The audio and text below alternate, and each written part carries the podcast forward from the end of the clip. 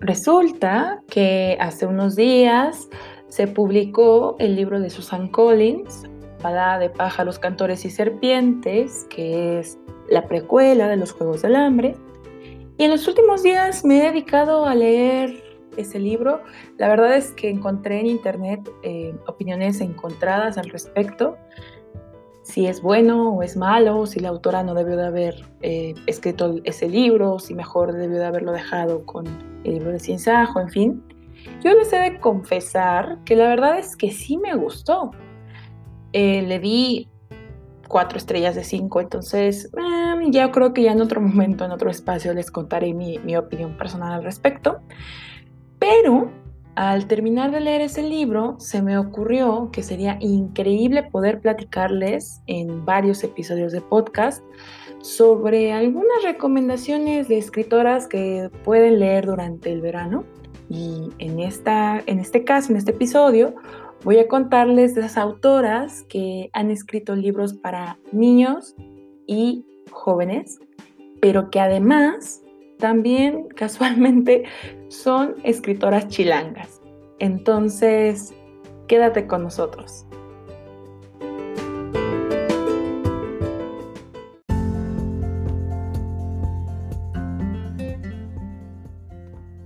El podcast de Bibliofactoría es un espacio dedicado a dialogar sobre libros, lectura y bibliotecas.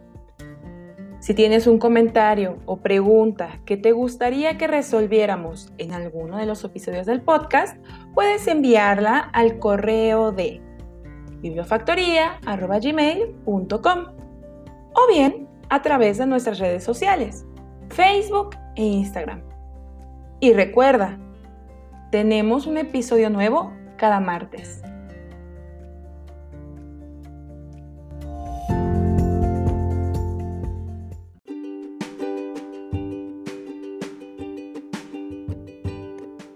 Muy bien, pues este es el cuarto episodio del podcast de Bibliofactoría. Soy Brenda Isabel. Bienvenidas, bienvenidos a este episodio titulado Escritoras chilangas que puedes leer durante el verano, parte 1, o sea, recomendaciones para niños y jóvenes.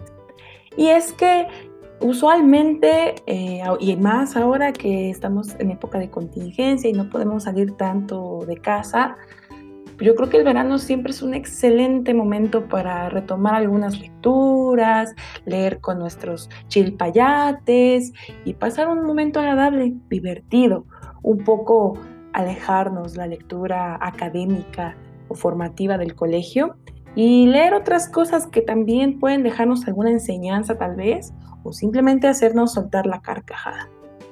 Entonces, para el episodio de hoy, tengo conmigo cinco escritoras que son mexicanas, nacidas en la Ciudad de México, entonces tal vez son, en lugar de chilangas, son eh, de feñas, pero ya no somos Ciudad de México, ya no somos de Distrito Federal, pero bueno, ustedes me entienden.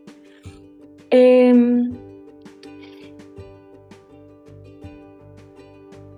y, esta lista surge porque creo que sí necesitamos acercarnos a los niños y a los jóvenes con lecturas más divertidas, caray.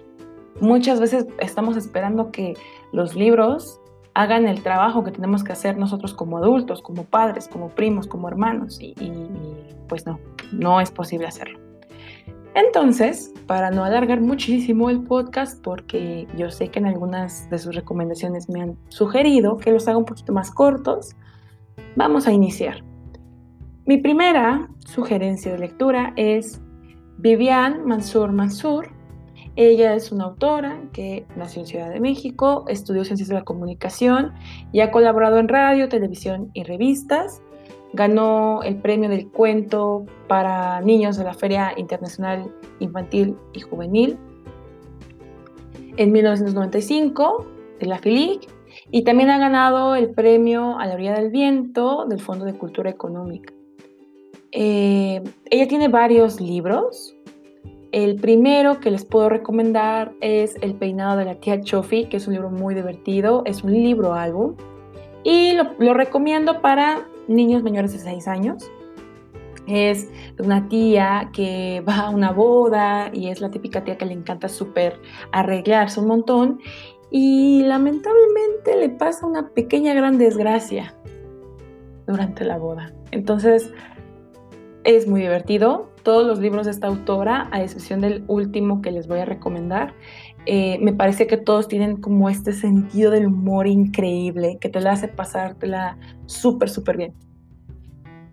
La siguiente recomendación de Vivian es Familias Familiares. Es un libro que yo recomiendo para niños de más 8, tercer grado de primaria. Recuerden que eh, estas sugerencias de edades pues son sugerencias tal cual, no son reglas. Depende mucho si los niños que van a leer estos libros les gusta leer o no, si tienen un nivel más avanzado de lectura, entonces pudiera ser que no les llame tanto la atención. Pero bueno, en general más 8 está perfecto para familias familiares. Es la historia de un niño que se avergüenza muchísimo de su familia y entonces un día decide salir al mundo a buscar una familia mejor. La verdad, deja una reflexión interesante em, que no lo dice la autora, tú como autor lo, lo deduces, pero la verdad es que todo súper alegre. En ningún momento lo hace pesado, tedioso o triste, no, lo hace ameno. El tercer libro es Fuiste tú. Este libro lo recomiendo para lectores de más de 7 años. Incluso este libro estaba gratuito en la página del Fondo de Cultura Económica, uno de los enlaces que les dejé el episodio de podcast pasado. Ahí tal vez puedan encontrarlo todavía. Y es un libro divertido que trata sobre los gases que salen del cuerpo humano. El cuarto libro que les quiero recomendar de Vivian es La mala del cuento, que es más 8 también, para niños de más de 8 años, y es la historia de, ya saben, una mamá que es la mala del cuento, y una niña que seguramente va a aprender un poquito más sobre su madre. Igual al estilo de Vivian, un libro entretenido, divertido. Y de aquí pasamos a un libro que no he leído, pero compré ya, quiero, quiero leerlo. La vida útil de Pillo Polilla, que es un libro eh, novela para niños de más de 9 años. Les leo la sinopsis, dado que de este no, no lo he leído. Pillo, una joven polilla, vive feliz y tranquilo en una biblioteca hasta que el viejo Policarpo le enseña a leer. Desde ese momento, Pillo devora libros con los ojos en lugar de comérselos. Un día, Policarpo le recomienda una misión. Encontrar el libro que diga para qué existen las polillas. Y para lograrlo, Pillo tiene que salir al mundo y enfrentar un sinfín de emocionantes aventuras. ¿A poco no se escucha interesante? Y más para mí que soy bibliotecaria, definitivamente lo voy a leer en estos días y ya les iré contando en Instagram qué tal me parece. Por último, quiero recomendarles una novela que ya definitivamente es para adolescentes jóvenes. Diría que sí, 13, 14 años en adelante está bien. Es el último libro de Vivian, se llama Viviendo al Filo. Y al igual que la anterior novela, les voy a leer la, la sinopsis porque todavía no he tenido oportunidad de leerlo. Laura tiene 14 años y desde hace tiempo se siente triste y miserable. Además de cumplir con sus tareas escolares, debe cuidar a David, su hermano mayor, que tiene una discapacidad intelectual. Todo se complica cuando Laura pierde su mochila y comienza a faltar en la escuela, despertando en ella emociones y deseos que la llevarán a vivir al filo. Una novela sobre el cutting, los prejuicios, el abandono y la depresión de mano de Vivian Mansur, una de las autoras de literatura infantil y juvenil más reconocidas en México. Viviendo al filo es su primera y muy esperada novela juvenil. ¿Qué tal? La verdad es que esta novela no la he leído, pero tengo muchísimas ganas. Entonces, en cuanto termine el libro de la vida útil de Pillo Polilla, seguramente iré directo a leer Viviendo al filo.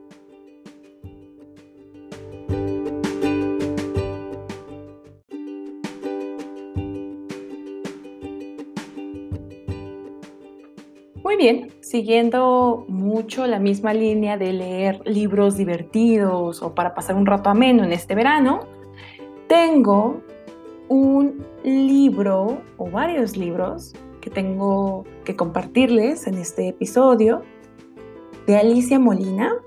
Ella nació en la Ciudad de México, es narradora, estudió la licenciatura en comunicación, em, actualmente dirige la Asociación Alternativas de Comunicaciones para Necesidades Especiales, ganó un premio en el año 2000 y también está en la lista de honor de IBI México por su libro El surcidor del tiempo, El agujero negro, etc.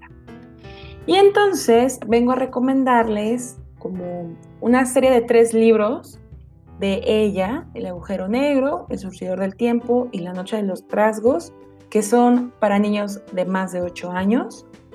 Em, la temática es un poco fantástica, pero son libros definitivamente súper entretenidos, que vale mucho la pena leerlos.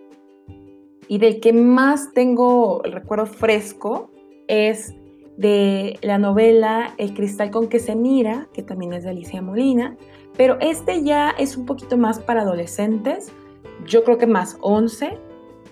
Eh, y El cristal con que se mira es la historia de una chica que es em, casi completamente sorda. Em, y va a una secundaria normal en Ciudad de México y el libro te cuenta sus aventuras. Pero yo creo que este libro perfectamente entra dentro de los objetivos de desarrollo sostenible por la protagonista y por esta sencillez y calidez humana con el que Alicia Molina nos va contando sus aventuras.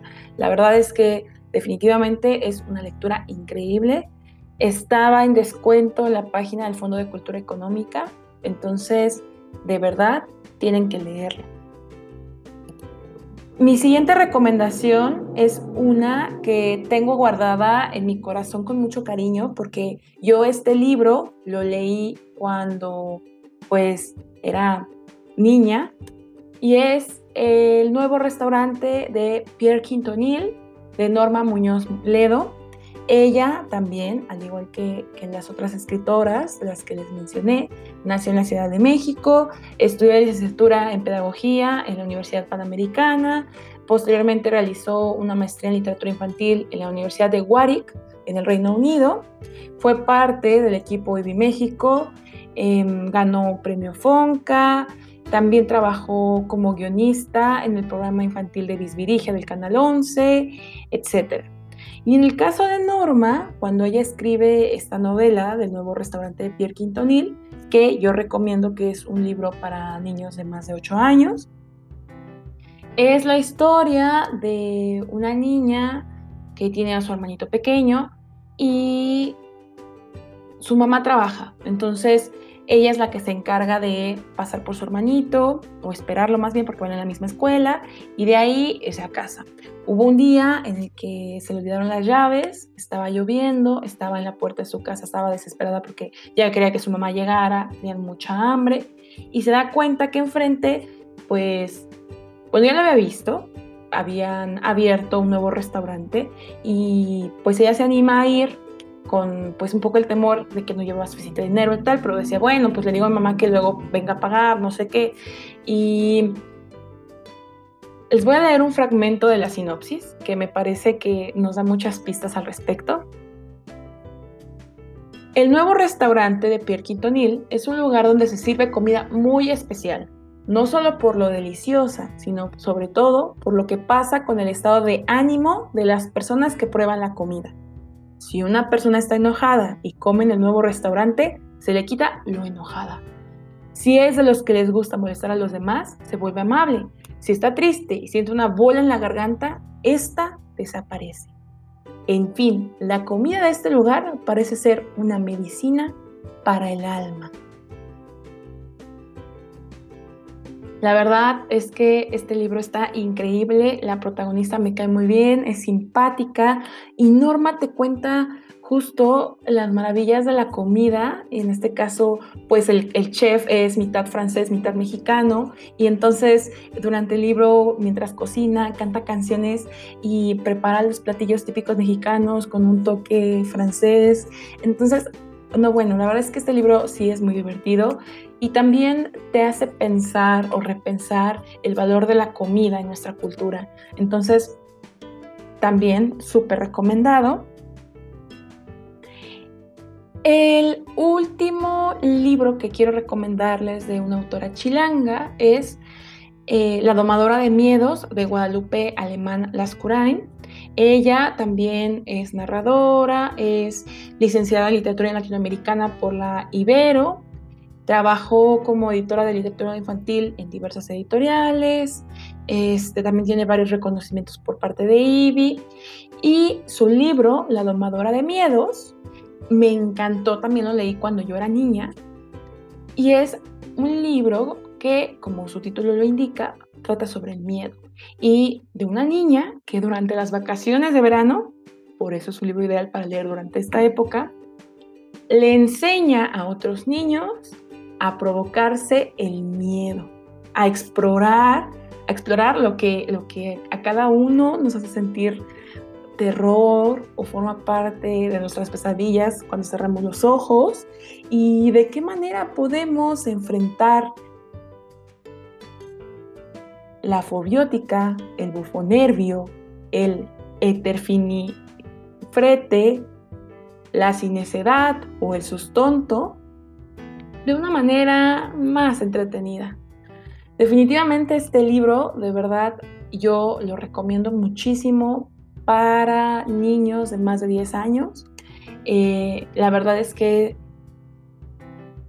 es ameno, pero como el tema es el miedo, creo que sí podríamos trabajarlo con, perfectamente con niños de más de 10 años.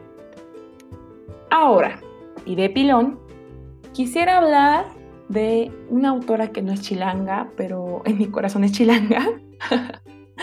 ha venido varias veces a México pero es argentina y de hecho de ella escribí un post en Instagram y es de la autora Isol. Yo sé que es una autora súper popular, ha venido ya en varias ocasiones a México en el marco de varias ferias del libro, pero creo que nunca hay que desaprovechar el momento para hablar de lo maravillosa que es Isol. Ella es argentina, Hizo magisterio en Bellas Artes en la Escuela Nacional Rogelio Irurtia y pasó unos años por la carrera de licenciatura en artes. En el 2013 ganó el premio Astrid Lindgren Memorial Award Alma, otorgado por el gobierno de Suecia, siendo este uno de los mayores premios de la literatura infantil mundial. Em, en el post yo les recomendé varios libros, El Globo, Vida de Perros, Regalo Sorpresa, Intercambio Cultural, pero me faltó mencionar Petit, el monstruo, que es un libro increíble para enseñarle a los niños sobre la dualidad de las personas, sobre cómo todos podemos ser buenos o malos y la diferencia radica en nosotros que queremos ser o quién queremos ser. Em, es un libro increíble y los otros que les menciono en el post también son de mis favoritos. El globo, que trata de una mamá que se enoja tanto y se pone tan roja que un día se convierte en un globo. Vida de perros, un niño que tiene su mejor amigo, es un perrito y actúa como tal para transformarse en un perro también y pasarla mejor con su mejor amigo. Regalo sorpresa, que es em, un libro que fomenta la lectura de libros. Em, intercambio cultural, que es de un niño y de un elefante y que cambian vidas. Imposible que este libro, aunque, bueno, todos estos libros que les estoy mencionando y el, que sigue son libros álbum, Imposible es el ejemplo perfecto de que un libro álbum no necesariamente es para niños, o sea, sí lo pueden leer niños, pero yo he trabajado más con padres y realmente eh, genera mucha mucha discusión, debate, diálogo y encuentro este libro. Es la historia de dos padres que tienen un niño de tres años que se llama Toribio y que es un horror porque están los terribles tres. Y entonces van con una persona que les promete que les va a ayudar a que su niño vaya al baño, que coma sus vegetales o que coma sus horas, etc. Entonces ahí ocurre algo interesante. Entonces yo creo que ese libro es perfecto para padres. Y también Isol eh, tiene otros dos libros que quiero mencionarles rápidamente. La Bella Griselda, que es un libro que yo creo que recomiendo para más de 8 años, principalmente porque, bueno, eh, pensando que hay veces que mm, no nos gusta tanto como el tema de la violencia y a lo mejor podríamos trabajarlo más con niños que tengan un poco más trabajado el tema de la violencia. Em, y la Bella Griselda es la historia de una reina que es tan bella que los hombres cuando la ven o la gente cuando la ve se les cae la cabeza. Entonces, el estilo de Isol en, todos sus libros es increíble, súper reconocible. Su humor también tiene un poco, mucho de humor negro y de esta simpatía, ¿no? Entonces, yo, yo espero que pronto Isol gane muchísimos más premios, muchísimo más reconocimiento, que vuelva a venir a México cuando ya esta contingencia pase. Y el último libro que les quiero recomendar de ella como plus es el libro de Nocturno, que es un recetario para soñar. Incluso es un libro que tú puedes recargar. en la tinta es esta tinta especial que tú pones contra un foco o una lámpara y se recarga y brilla en la oscuridad. Entonces es un libro increíble que nos permite despertar la imaginación, generar un diario de sueños con los niños y creo que se presta muchísimo para trabajar eh, con diversos temas y desde diferentes enfoques, aún como padre de familia y más para este verano, creo que da para muchísimo.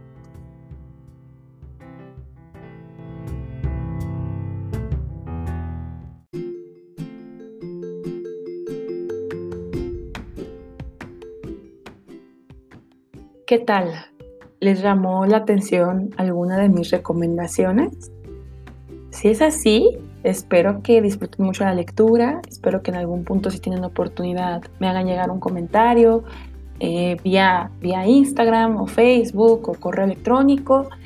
Em, y ya como para finalizar, digo, ya me comprometía que los podcasts iban a ser, los episodios iban a ser más cortos, pero quiero recomendarles una conferencia que hubo en el Facebook de Universo de Letras de la UNAM y es una conferencia que impartió Abril G. Cadera em, titulada Acercamiento a autoras de literatura infantil latinoamericana.